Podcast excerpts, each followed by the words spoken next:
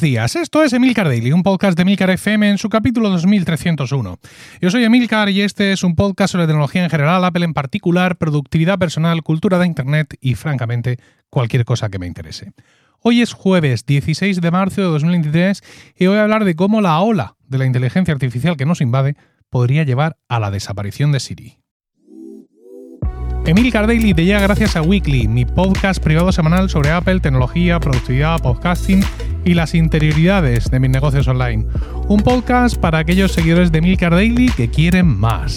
Weekly es también una gran comunidad en Discord, formada por personas con tus mismos intereses, donde todos los días hablamos de todos estos temas y muchas otras cosas, lejos del ruido de las redes sociales. No te lo pienses, únete a Weekly entrando a emilcar.fm barra weekly y aprovecha la suscripción anual que te da un mes gratis. Según un artículo del New York Times, Apple está probando conceptos de inteligencia artificial similares a los que estamos conociendo gracias a, OpenAI, ¿no? Es decir, estos conceptos de, de comprensión, generación de lenguaje. Y bueno, pues está estudiando eh, cómo incorporar a Siri todos estos conceptos. dice que están, cada semana están probando cosas nuevas y están experimentando cosas nuevas. No sé. Eh, como digo, mm, se están centrando al parecer en los modelos de generación de lenguaje que son los que dan como resultado pues, aplicaciones o formas de utilizar la inteligencia, artificial como ChatGPT. Parecería interesante porque precisamente este es uno de los puntos más débiles de Siri, ¿no? El mantener, conversaciones y entenderlas, eh, que no tengas que repetir cada cosa, es decir, que tú le puedes decir, eh, oye Lola, em, quiero saber no sé qué, Mm, que ella te lo diga y tú, refiriéndote a esa cosa, le digas, ¿y de dónde es? Y que te entienda que te has referido a lo anterior, ¿no? Algo tan sencillo como eso, o al menos tan sencillo para nosotros, es donde Siri y otros asistentes fallan, fallan mucho. No tenemos que olvidar que Siri ya es inteligencia artificial, que es que parece que esto lo ha inventado ChatGPT. Eh, Siri utiliza tecnologías de procesamiento del lenguaje natural y de aprendizaje automático, de Machine Learning, para entender los comandos de voz de los usuarios y ofrecer respuestas y soluciones.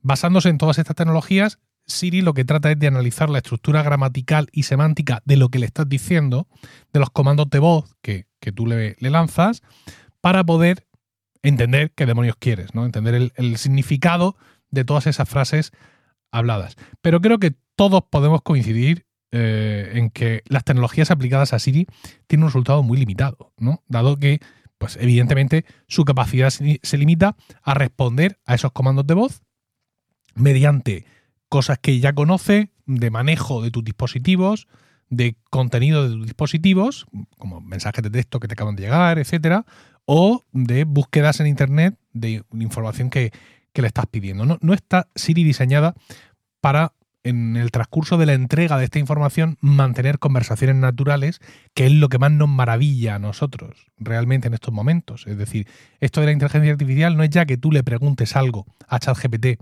y te lo diga, que muchas de esas cosas ya las estaba haciendo Google, entre comillas. Google te ofrece los resultados, pues tú tienes que mirar un poco, pero al final haces clic. No, es que te lo, te lo cuenta. O sea, realmente sientes que el concepto inteligencia artificial está presente delante de ti porque tú estás manteniendo una conversación en tiempo real que no se limita a comandos preestablecidos.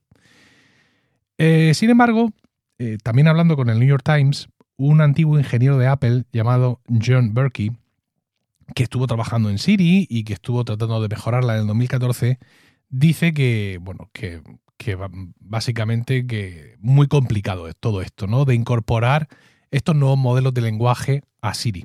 Dice que Siri está construida sobre un código muy anticuado y que lleva semanas hacer una actualización de características básicas, mínimas.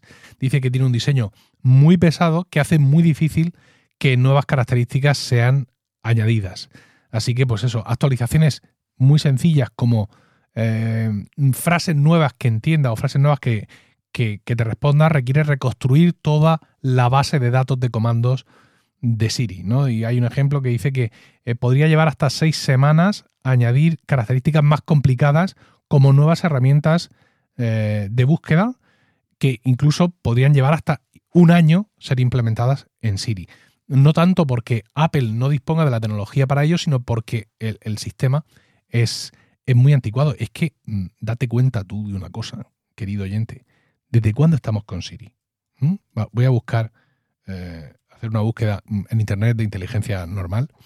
Eh, Siri vino con el iPhone 4S, que es un dispositivo, según me dice aquí la Wikipedia, de cuando iPhone 4S, lanzamiento el 4 de octubre de 2011. O sea, 11 años con Siri llevamos.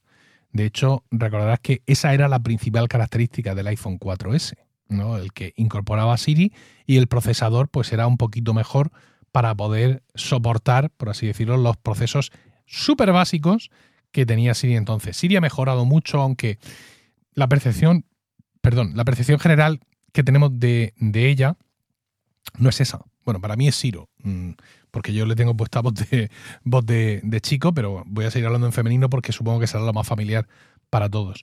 Eh, la, percepción que tenemos es que ha mejorado muy poco. Ha mejorado muy poco porque se nos prometió mucho machine learning, mucha inteligencia artificial y mucho esta esquinica del procesador A no sé qué, a partir de ahora es un motor binaural que, mm, bueno, que no corta el mar sino vuela, pero la realidad es que mm, aunque pueda ser rápida y pueda generar historias y le han incorporado los atajos y em, para empezar este podcast yo digo aquí en el estudio, oye Lola, mm, comienza la grabación y pues sí, se conecta con los atajos, me cierra las cortinas, no sé qué con la luz, no sé qué, no sé cuántas, me enciende la, la Roadcaster Pro, la mesa, si no la tengo encendida. Es decir, que hay funcionalidades que le han añadido, es decir, es capaz de hacer más cosas, pero sigue sin parecernos una inteligencia artificial, porque el rastro de inteligencia que el ser humano busca es precisamente encontrar una conversación fluida con, con el ser con el que tengas enfrente. ¿no? Nos costaría mucho dar como inteligentes a formas de vida, vamos a decir aquí una tontería, extraterrestres, si no fuéramos capaces de mantener un intercambio de, conceptos, eh, aunque fuera básico por las diferencias eh, biológicas e intelectuales, pero que nosotros sintiéramos que, hay una acción-reacción, ¿no? Y eso es lo que te, pasa con Siri, que no, que no ves que reaccione a, las cosas.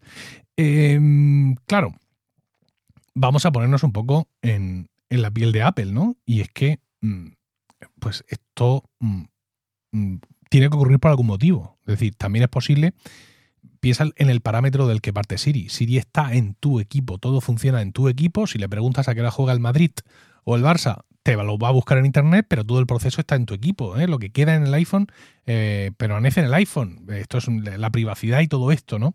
Entonces, pues claro, es posible que actualizar Siri, mejorarla realmente, sea muy difícil de implementar, pues por la complejidad de la programación, evidentemente, pero también por la, necesidad de Apple de equilibrar la precisión y la calidad de las respuestas de Siri con su eficiencia en términos de uso del procesador y del consumo energético de esos procesos.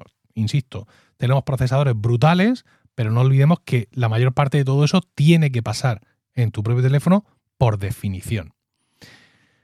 Así que bueno, pues Apple a lo mejor podría decidir que esta no es su guerra, y lo mismo aquí, mete las patas hasta el corvejón. Quiero decir, si nos fiamos de todo lo que dice este antiguo ingeniero, el John Berkey este, eh, parece imposible pensar que le metan a Siri por detrás algún modelo de lenguaje natural como ChatGPT.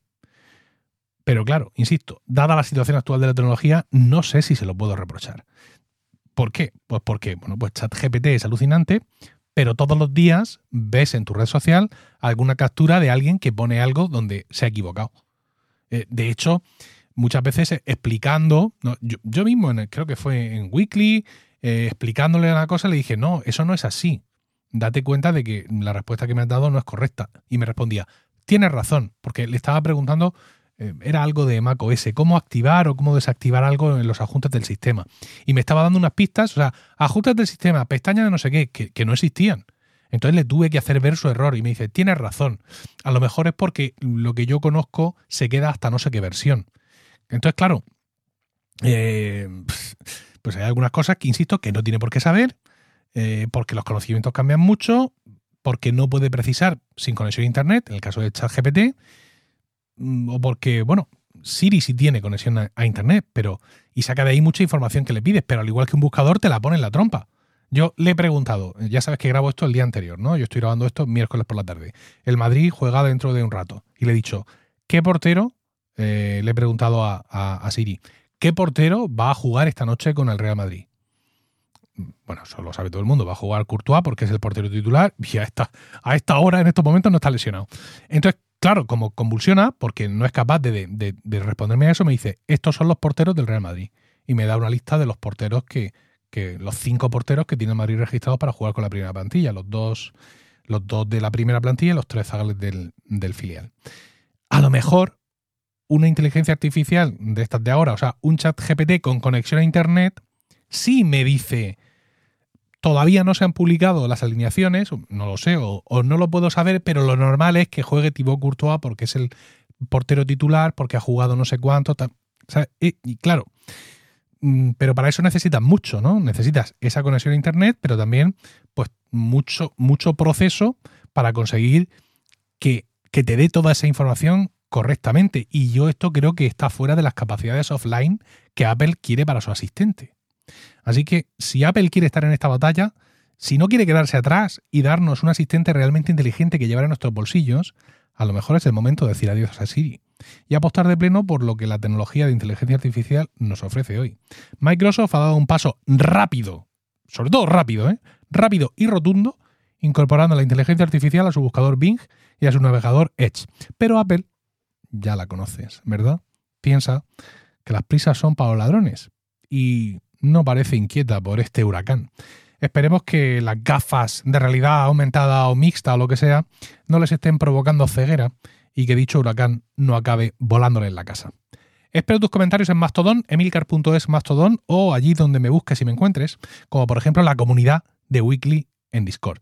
No estás en Weekly, si te ha gustado este podcast te tiene que gustar Weekly. Únete entrando a emilcar.fm barra Weekly, lo puedes escuchar en tu aplicación de podcast preferida y además durante este mes de marzo está disponible la suscripción anual con la que te ahorras un mes. Que tengas un increíble jueves, un saludo y hasta el lunes o hasta mañana en Weekly.